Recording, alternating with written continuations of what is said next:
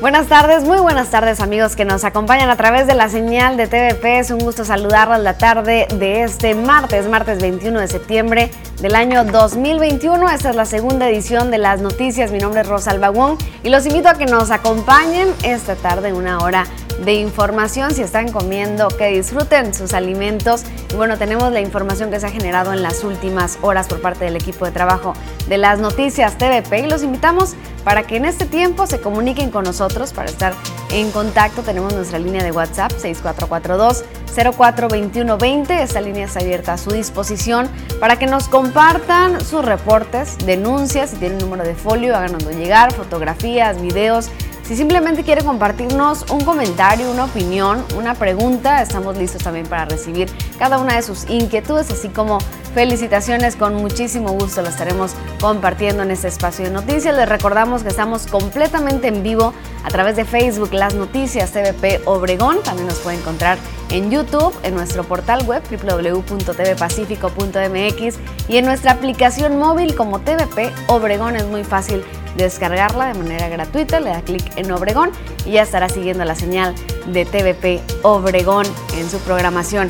Y bueno, nos vamos de lleno con la información y es que estamos en etapa de vacunación de 18 a 29 años, pero tal parece que los más jóvenes no están tan interesados en vacunarse. Un porcentaje significativo de los jóvenes de 18 a 29 años de edad que acudieron en busca de su primera dosis Pfizer no han mostrado interés por completar su esquema durante la jornada actual. Bernabé Arana Rodríguez, delegado de la Secretaría del Bienestar en Cajeme, indicó que será este miércoles el último día en el que podrán solicitar su inmunización para mantener así la prevención contra el COVID-19 que aún sigue presente. Sí tenemos este, deprimida la, la afluencia del segmento 18 29.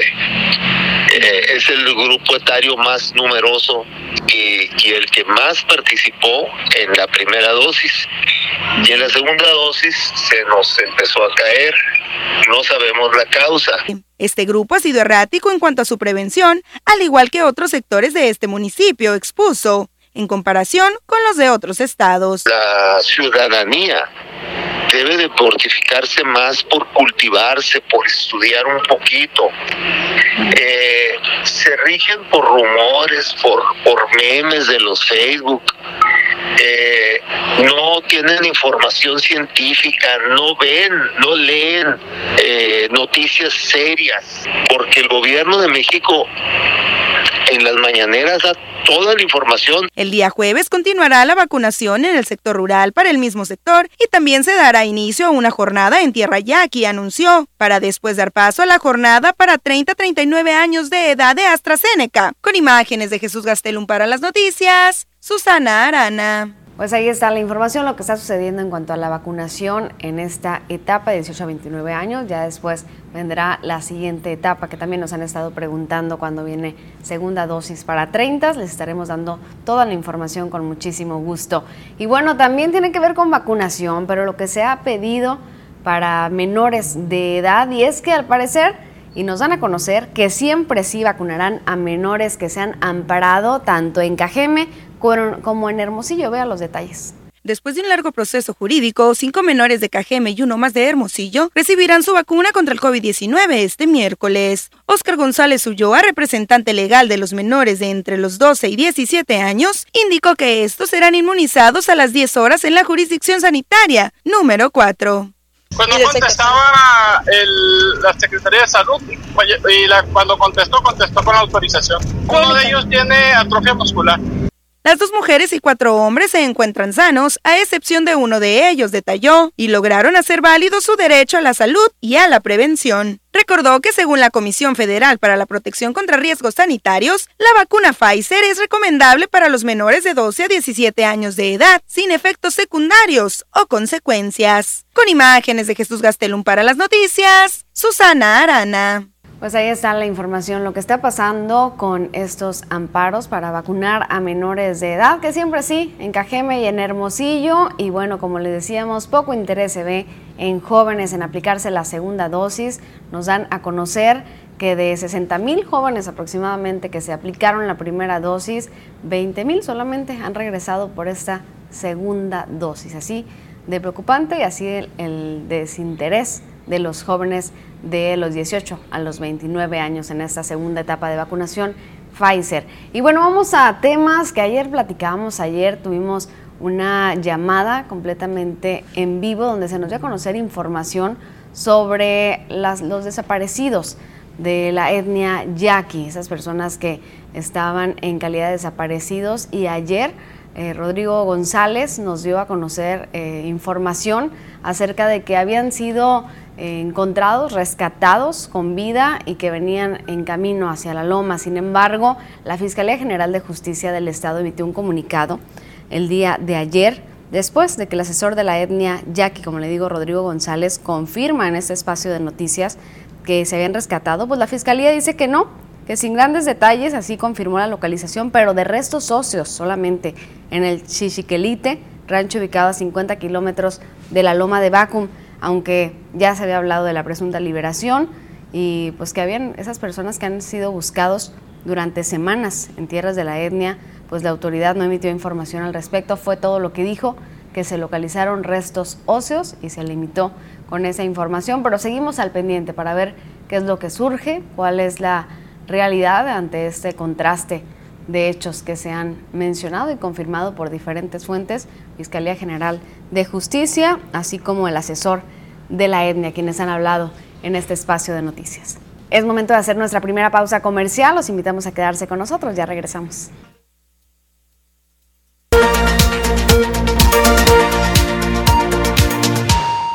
Amanecimos con una mañana nublada el día de hoy, pero bueno, ya el sol se asomó. Vamos a ver cómo seguirán las temperaturas ese día con Diana Zambrano. Adelante, Diana.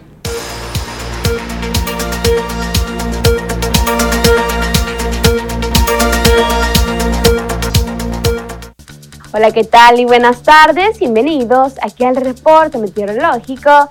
Qué gusto acompañarlos en esta tarde. Ya de martes, casi mitad de semana, damos inicio con el mapa nacional para conocer las temperaturas actuales en algunos puntos importantes del país, comenzando en la frontera. En Tijuana, el día de hoy se mantiene despejado con 28 grados. La Paz tenemos condición de cielo mayormente nublada, al igual que en el sector de Ciudad de México con 24 grados. Y para finalizar más al sur con Mérida, aquí tenemos temperatura que llega hasta los 33 grados. Pasamos a conocer las temperaturas actuales en nuestro estado, en Sonora y qué nos espera para el resto de la semana. Comenzando en el sector de Navojoa, el día de hoy se mantiene mayormente nublado. Ya mañana miércoles se prevé condición de cielo despejada con máxima que va a llegar hasta los 39 grados. Ya en el sector de Ciudad Obregón actualmente se mantiene con 35 grados y mañana miércoles incrementa la máxima hasta llegar a los 39 grados, cielos mayormente nublados para el día jueves en Ciudad Obregón. Ya para Guaymas, aquí tenemos un miércoles despejado, ya jueves se prevé condición de cielo parcialmente nublada, valor máximo de temperatura que va a llegar hasta los 36 grados para Guaymas. Y en el sector de Hermosillo, la capital, mañana miércoles se prevé condición de cielo mayormente nublada, máxima que va a variar entre los 33 y los 36 grados.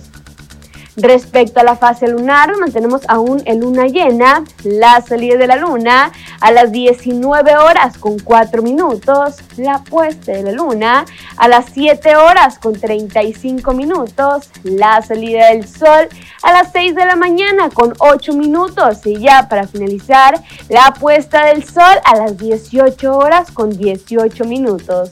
Hasta aquí el reporte meteorológico, espero que tengan una excelente tarde.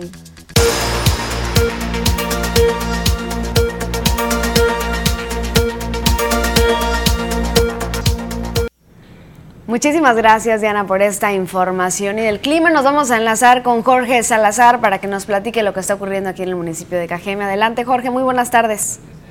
Rosalba, amigos del auditorio, muy buenas tardes. Primero que nada, muchísimas felicidades por tu cumpleaños eh, número interrogación, así lo vamos a dejar. Muchísimas gracias, así está bien, gracias. Que Dios te colme de bendiciones y bueno, a, a festejar trabajando, Rosalba. Así es, como mejor lo sabemos hacer. Gracias. Efectivamente, y es que, eh, bueno, has de recordar la polémica que se generó eh, pues ayer desde aproximadamente mediodía con las declaraciones de la presidenta y el vicepresidente de comunicación de, de Canaco en torno a que se le pedía una tregua a los entes generadores de violencia aquí en el municipio de Cajeme a fin de que, bueno, cesara un poco los delitos de alto impacto mientras se desarrolla un torneo nacional eh, de béisbol. Y bueno, generó una serie de reacciones y en torno pues a este mismo tema, el presidente de la Cámara Nacional de la Industria de la Transformación de la Canacintra aquí en Cajeme manifestó que el llamado que realizó precisamente la Canaco de aquí de Ciudad Obregón en torno a pedir una tregua a los grupos generadores de violencia, como te lo comentaba, obedece más que nada pues a un ánimo de frustración que prevalece entre la sociedad, pues debido a la situación Rosalba que se ha venido registrando durante los últimos años, donde los índices eh, de homicidios dolosos han llevado una tendencia a la alza. Es por ello que Julio César Pablo Ruiz, presidente de este organismo de industriales, exigió que se cumpla con el Estado de Derecho, que la Federación, el Estado y el municipio, dentro de sus competencias, hagan el trabajo que les corresponde en torno al tema de la inseguridad también hizo un llamado a los empresarios a levantar la voz para que las autoridades cumplan con las labores de brindar seguridad pública a los ciudadanos. Así es, pues bueno, este llamado que se hizo el día de ayer en la tradicional rueda de prensa de la Canaco ha tenido bastante eco, ha tenido diferentes opiniones al respecto, pero lo que sí es una realidad, Jorge, es que necesitamos paz, necesitamos ya la calma en nuestra ciudad y pues mucho más en el marco de este evento tan importante para nuestro estado. Sí, efectivamente, y es que eh, esos ese tipo de eventos pues te da una proyección a nivel eh, nacional e internacional eh, dada la relevancia que se acostumbra que pues algunos equipos manden a sus representantes, ¿no? Como se le llama en el argot deportivo, a escautear o a buscar eh, nuevos talentos. Y pues imagínate que se venga a un evento deportivo de esta magnitud, un evento nacional y que las notas en vez de que sean en torno a la justa deportiva, pues sean eh, dedicadas a los titulares los ocupen hechos delictivos o de violencia, pues genera una mala imagen para el municipio y como dicen los mismos sectores empresariales, industriales, pues necesitamos proyectar una imagen eh, positiva, una imagen limpia, una imagen de tranquilidad, no solamente hacia el resto del país, sino a otras eh, a otros países pues para que a Cajeme puedan llegar inversiones que permitan la generación de más y mejores empleos. Claro, es importante la proyección y la imagen de la ciudad, pero más que nada, y primero que nada, pues la tranquilidad de todos los cajemenses quienes aquí vivimos y bueno, vamos a seguir pendientes de las voces que se alzan respecto a este tema de la seguridad y los avances que pueda haber y cómo pues se retoma la calma y la paz según pues han dicho las autoridades que regresaría. Así es, aquí mantendremos a nuestros amigos eh, del auditorio al tanto, eh, no solo de los temas relacionados con las cámaras empresariales o con la, eh, la cuestión de la seguridad, sino con la información general y de interés público. Aquí se las tendremos en la primera y segunda edición respectivamente para mantenerlos bien informados. Estamos pendientes, Jorge, muchas gracias. Hasta la próxima, buen provecho. Igualmente, muchísimas gracias. Jorge Salazar, reportero de las noticias TVP, con nosotros. Vamos a la pausa, ya volvemos con más.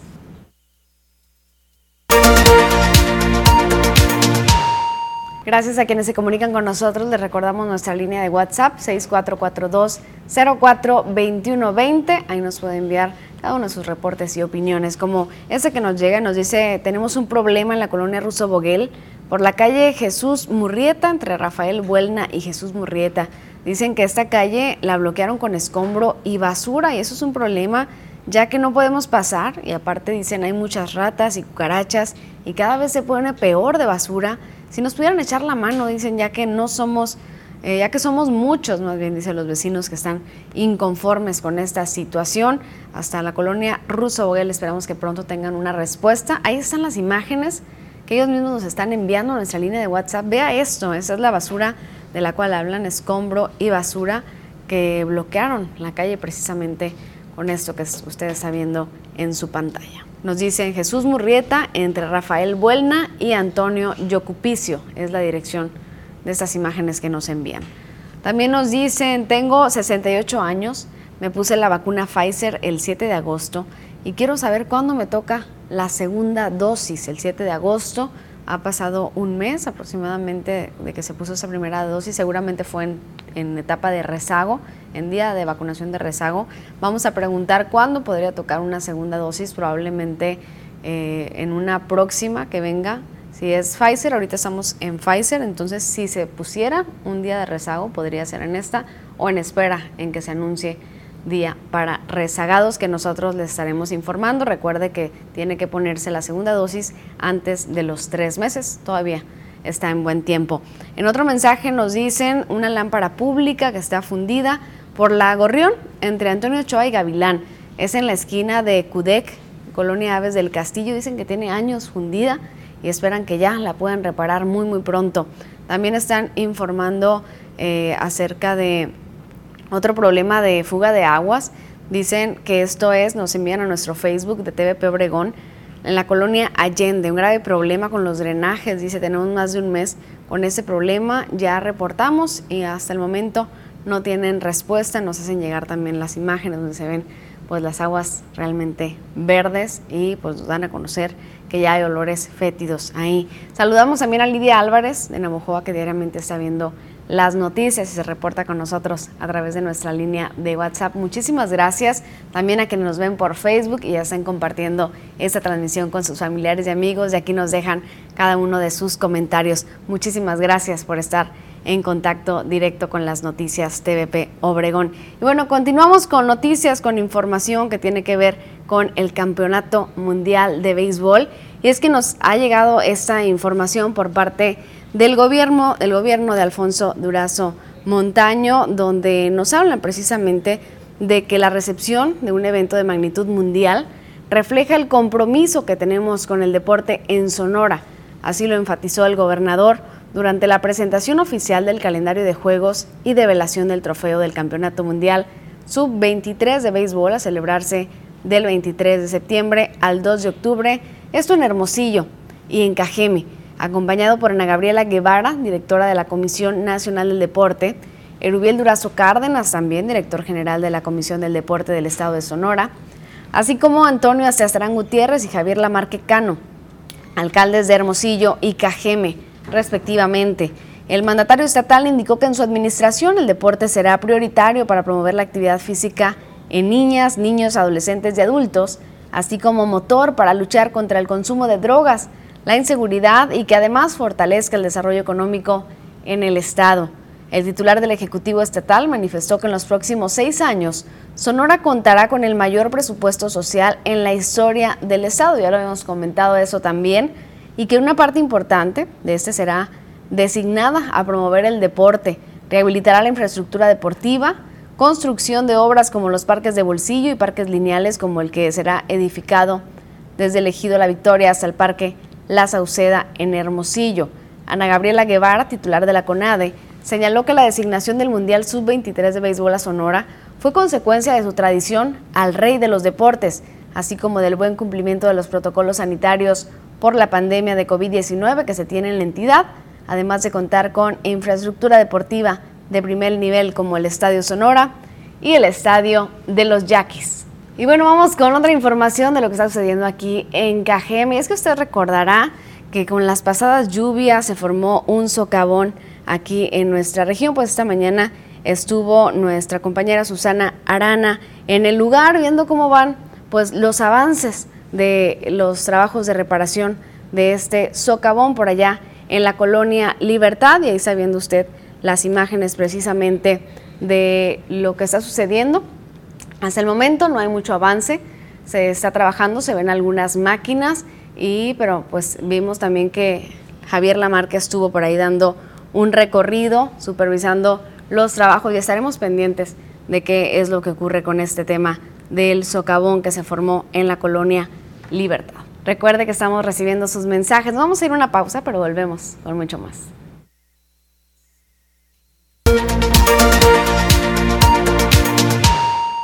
Seguimos recibiendo sus mensajes. Gracias por escribirnos 6442 042120 y nos están escribiendo. Nos dice, quiero hacer un reporte sobre un establecimiento de venta de mariscos que está por la calle Jalisco y CTM.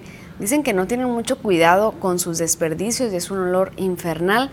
Ya, y casi dicen a todas horas es cuando esto sucede, es el reporte que están mandando. También dos lámparas fundidas que están por la esquina de la Francisco Almada y Alfonso García Robles. Esto es en la colonia Villa Itzon y también se necesita vigilancia policíaca en esa misma colonia porque ayer dicen asaltaron a la comisionista de, de la tienda de conveniencia que está ahí en la colonia y también el viernes pasado sucedió otro asalto. Están requiriendo vigilancia e iluminación. También reportan drenaje colapsado que está por la calle 5 de febrero entre CTM y Avenida Misiones. En otro mensaje dicen, ¿para cuándo está programada la vacunación de segunda dosis de AstraZeneca en las edades de 30 a 39 años? Tenemos entendido que ya se está anunciando una próxima segunda dosis para 30 a 39. Le estaremos dando el aviso correspondiente en cuanto se confirme. Y también reportan que en la calle No Reelección y Constitución hay un bache grandísimo lleno de agua. Dice que huele mal y esto es en la colonia Plano Oriente. Saludos también a toda la gente que nos ve desde la Benito Juárez, mejor conocida como Plano Oriente. Buenas tardes, dice, nosotros tenemos muchos meses por la calle Chihuahua y Luis Monzón y nadie ha hecho nada, por favor, dice, ojalá vengan, por favor. Gracias en la colonia campestre.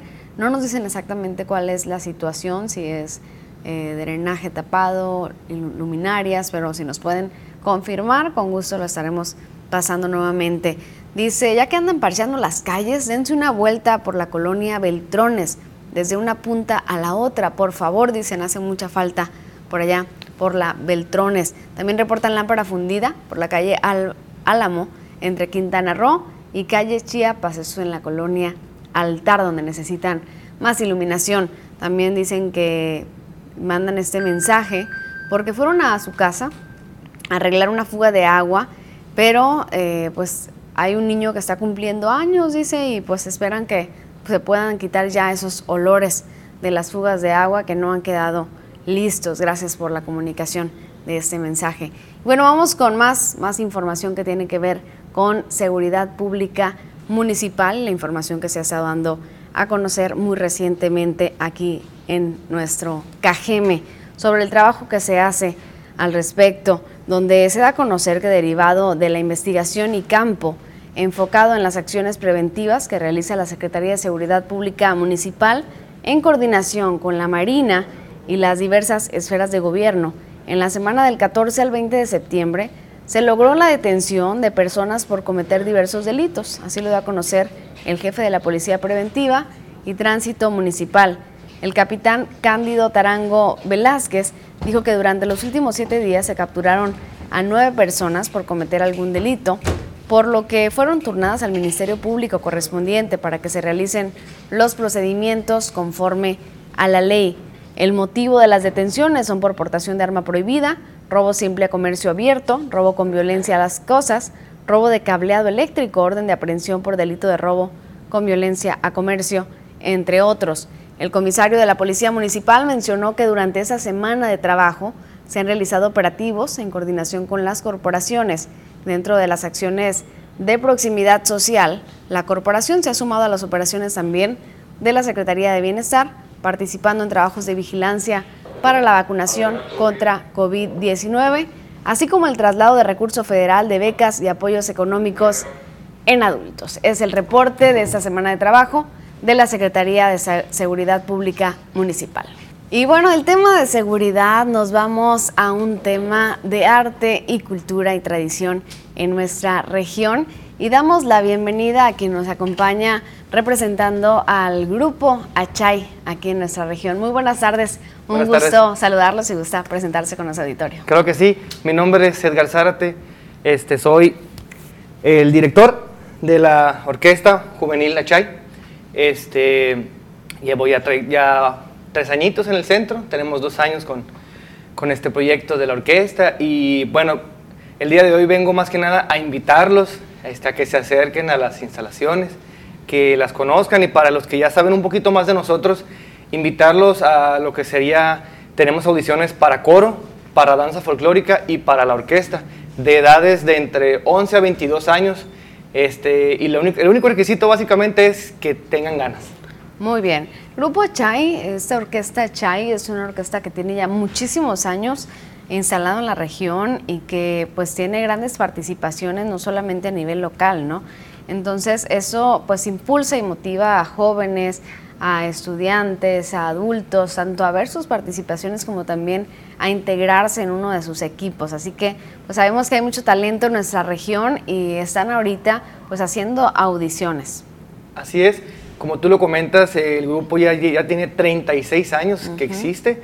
Este, ya tenemos tres años que nos consolidamos como centro cultural, que era pues básicamente antes Grupo Chai, Danza Folclórica y Mariachi, y ahora ya hemos evolucionado a centro cultural y pues tenemos actividades, tenemos clases de guitarra, de violín, de cello, de piano, tenemos la orquesta, tenemos el coro, tenemos la danza folclórica para niños, jóvenes y adultos, tenemos clases de reggaetón, tenemos clases de yoga, este, clases de pintura también tenemos.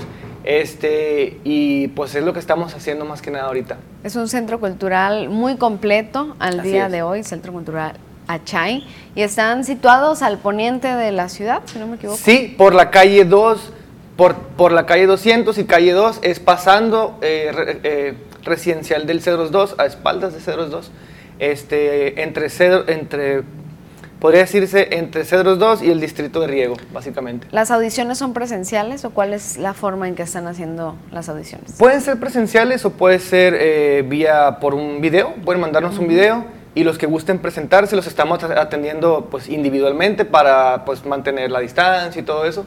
Este, igual los que gusten eh, tener más información, pues pueden comunicarse así a, nuestro teléfono o a las redes sociales y con mucho gusto les agendamos así una audición personal. Muy bien, hay muchas personas que tienen mucho talento, pero tienen miedo a lo mejor de la audición. ¿Qué tan sencilla, complicado sería para, para ellos participar en la audición? Qué bueno que preguntas. Básicamente es sencillo, simplemente en el caso de coro, solamente es cantar la canción de su preferencia, se pueden llevar este, su karaoke sin ningún problema. Ellos eligen su canción. Sí, por supuesto. O sea, solamente es escucharlos lo que mejor ellos canten, como se mejor se sientan, en el género que ellos se sientan cómodos. Este, en danza, pues eh, les, les, piden que bailen algo de lo que ellos conocen y yo específicamente en violín, pues que toquen algo de lo que ellos toquen usualmente. O sea, Todos ya tienen que tener algún, algún avance en, en la disciplina. ¿Perdón? ¿Ya tienen que tener algún avance en la disciplina? Sí, de preferencia. En el caso de violín, pues un poquito de experiencia y lectura eh, en las notas. Lectura de notas. Claro, y en el caso de coro, solamente que, tengan un poquito la entonación desarrolladita así poquito.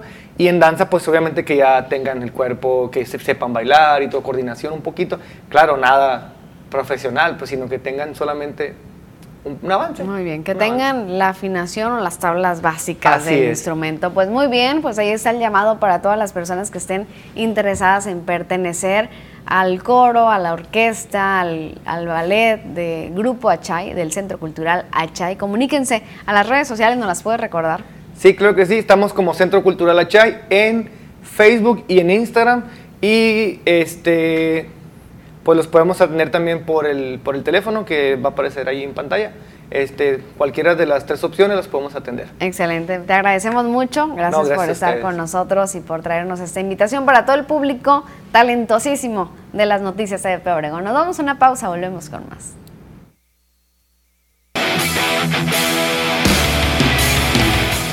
¿Qué tal amigos de las noticias? Muy buenas tardes, tengan todos ustedes bienvenidos a la información deportiva en esta tarde. Vamos a arrancar con la información de deportes porque hay mucho, pero mucho de qué hablar. Y es que el día de ayer jugaron los Yankees allá en el béisbol de las grandes ligas. Ganaron, pero continúan en, en, la, en la en el espacio de la eliminación del comodín. El equipo de los Yankees necesita continuar ganando, que Toronto pierda para poderse meter a la zona de clasificación, al menos así, o que también el equipo de Medias Rojas empiece a perder para poder ganarles un lugar por el boleto al comodín, ya que por el momento los clasificados son el equipo de Toronto y el conjunto de Medias Rojas de Boston. Así las cosas, el equipo de Yankees está solamente a medio juego. El día de ayer vencieron a los Rangers de Texas Ahí entonces el equipo de los Yankees haciendo la tarea como debe ser. Por otro lado, el conjunto de los Reales de Kansas City jugó doble cartelera allá en el Progressive Field frente al equipo de los Indios de Cleveland y en este partido Salvador Pérez conectó su cuadrangular número 46 en la temporada. Impuso una nueva marca para un receptor y es que en 1970 Johnny Bench había conectado 45 tablazos fungiendo como receptor en al menos el 75% de los partidos que jugaban, pero Salvador Pérez ya marcó una, ya hizo historia e impuso una nueva marca con 46 tablazos y pudiera, pudiera llegar a los 50 a cómo van las cosas.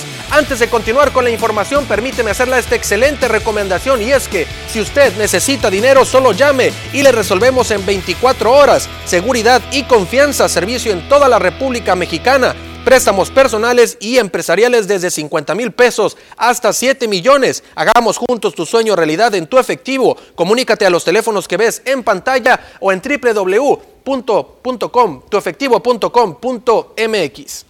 Continuamos con información, vamos entonces con los Yaquis de Ciudad Obregón y es que anunciaron un nuevo refuerzo extranjero de cara a la temporada 2021-2022 de la Liga Mexicana del Pacífico. Se trata nada más y nada menos que de Alberto Escobar, este lanzador de Cartagena, Colombia, este lanzador cafetalero que viene a fortalecer el picheo del equipo de Ciudad Obregón que por supuesto necesita mucho hay que fortalecer el picheo. Está Alonso Harris, está Michael Choice, pero obviamente ninguno de los dos jugadores son lanzadores. Vamos a ver cómo viene. Jugó con Olmecas de Tabasco, fue campeón en efectividad esta temporada, pero vamos a esperar entonces qué trae el colombiano en la bola en la pelota invernal. Fue tomado por los Yaquis de Ciudad Obregón en el pasado draft 2021 en julio, allá celebrado en Hermosillo, Sonora, en el draft de extranjeros. El equipo de Yaquis lo seleccionó. Vamos a ver si no se equivocó la directiva en haber tomado a Alberto Escobar para ser parte del equipo de Ciudad Obregón.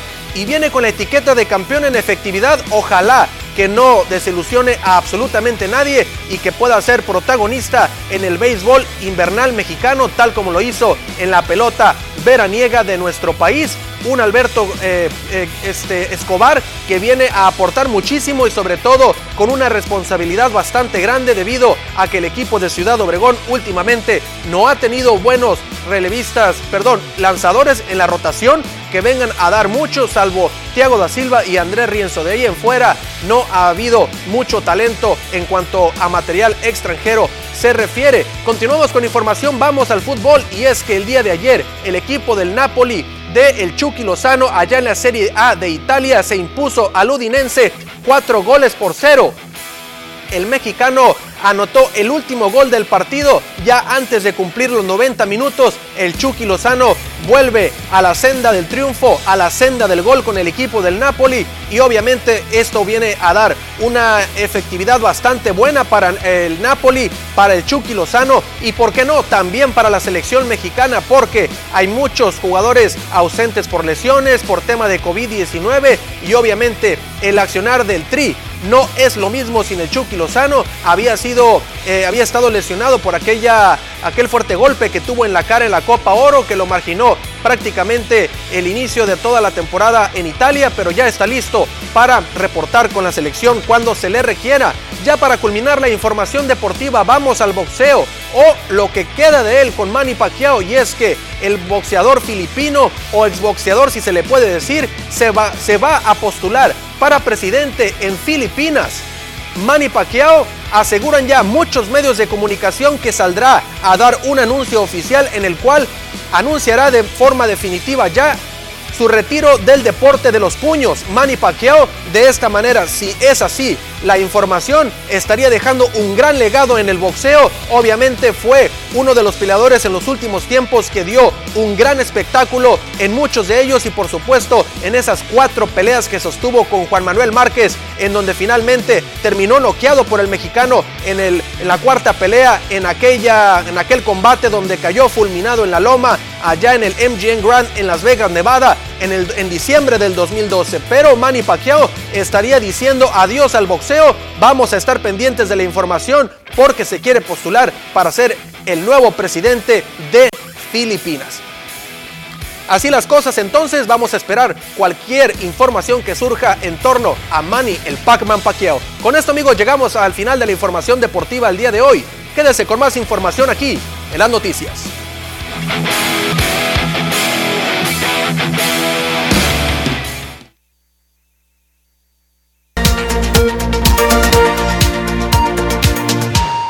Estamos de regreso. Gracias por seguir en las noticias en esta segunda edición. Platicamos acerca del presidente Andrés Manuel López Obrador. Y es que en la conferencia matutina de este martes, el presidente expuso empresas a las que dijo los gobiernos anteriores les condonaban impuestos. Acusó de manera directa al banco HCBC de haberle cancelado de manera arbitraria una cuenta en la que explicó la gente ayudaría para solventar gastos y recorrer el país. Eso es lo que dijo el presidente. Este, banco, cuando estábamos en oposición, eh, abrimos una cuenta para que la gente ayudara, porque de eso nos íbamos a mantener, para mis gastos, para seguir recorriendo el país, porque yo no tengo bienes no vivo de mis rentas. Entonces la gente iba con mucho gusto y depositaba en esa cuenta y de repente no las cancelan. El presidente comentó que el depósito tenía tope y no se podían depositar más de 20 mil o 30 mil pesos. López Obrador recordó que Roberto González, dueño de Banorte, en su momento le mandó decir que en su banco podrían abrir la cuenta. Ya imagínense las que pasamos, que ni siquiera querían que tuviésemos cuenta, además de toda la eh, investigación, todo el espionaje. Entonces, ya esto no existe, ya no hay condonación de impuestos. Y continuando con información nacional, pero ahora de COVID-19, Hugo López Gatel dio a conocer que México suma ocho semanas de reducción de la epidemia de COVID y asegura el subsecretario de Prevención y Promoción de la Salud que hay una tendencia a la baja en la ocupación de hospitales, reflejo de que hay menos casos de personas contagiadas de la enfermedad en todo el país. También dijo que en los últimos dos meses han llegado menos personas a ser atendidas en los hospitales. López Gatel destacó que en México van 96 millones de dosis aplicadas, que corresponden a 92.5 millones de personas, 68% de ellas con esquema completo. Cuando cumplimos ya ocho semanas de reducción de la epidemia y el avance que tiene el programa de vacunación contra el COVID. Y abrimos la semana con una reducción de 25% y la tendencia continúa. 1.6% de los casos son los casos activos, todos los demás son personas que han recuperado del COVID. Y en otros temas, el secretario de Relaciones Exteriores, Marcelo Ebrard, pues dio una explicación sobre el flujo de migrantes, este tema también que ha estado sobre la mesa en los últimos meses, el flujo de migrantes haitianos que ha llegado a México desde hace meses y dijo van hacia Estados Unidos engañados. Ante la posibilidad de obtener residencia en la Unión Americana, un gran número de haitianos ha salido de su país o de aquellas naciones que les han brindado asilo para emprender un viaje hacia el vecino país. Sin embargo, eso se trata de un engaño. Según dijo el canciller Ebrard, pues Estados Unidos solo ha ampliado el plazo para hacer el trámite a aquellas personas de nacionalidad haitiana que ya residen ahí. Esto fue lo que dijo Marcelo Ebrard. De un flujo reciente muy notorio, notable, de personas de origen haitiano que provienen de Brasil y de Chile, no de Haití. Tienen condición de refugiados en esos países. Entonces no están solicitando ser refugiados en México salvo un pequeño porcentaje. Lo que están pidiendo es que se les deje libre paso prácticamente hacia los Estados Unidos. Que en Estados Unidos DHS dio a conocer el 3 de agosto que se amplían los plazos, los términos de tiempo hasta el 2023 de un programa que se llama TPS, que tiene que ver con personas de origen haitiano que viven en Estados Unidos, que están haciendo trámites migratorios. lo que hicieron las autoridades de Estados Unidos fue ampliarles el tiempo para hacer su trámite, pero es para personas que ya están en Estados Unidos, no que lleguen, eh, porque lo están engañando. Y de la información nacional regresamos a lo local y en información policiaca se da a conocer que durante los primeros minutos de este martes se registró el hallazgo de un cuerpo sin vida de una persona del sexo masculino. Se trata de quien hasta el momento no ha sido identificado y quien se especuló pudo haber sido atropellado e incluso se mencionó que el deceso pudo haber sido ocasionado por una sobredosis. Los hechos ocurrieron por las calles Wixla y Guillermo Prieto del fraccionamiento Colinas del Yaqui. El hoyo Oxiso vestía de pantalón negro y camiseta de color rojo y su edad oscilaba entre los 35 y 40 años. Hasta el sitio se trasladaron paramédicos de la Cruz Roja, pero al intentar auxiliarlos se estableció que ya no contaba con signos vitales.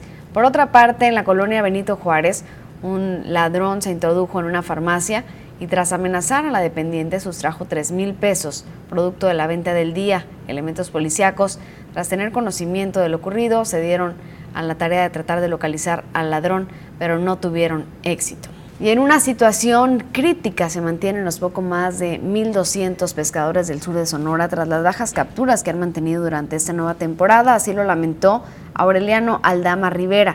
El clima ha sido el principal enemigo durante la actividad que se retomó el pasado 14 de septiembre, lo expuso el presidente de la Confederación Nacional de Cooperativas Pesqueras después de que se levantó la veda estaremos presentando en la primera edición de mañana la declaración de Aureliano Aldama Rivera, presidente de la Confederación Nacional de Cooperativa Pesquera. Con esto llegamos al final de este espacio, agradeciendo el favor de su atención. Que tenga una excelente tarde y nos vemos el día de mañana.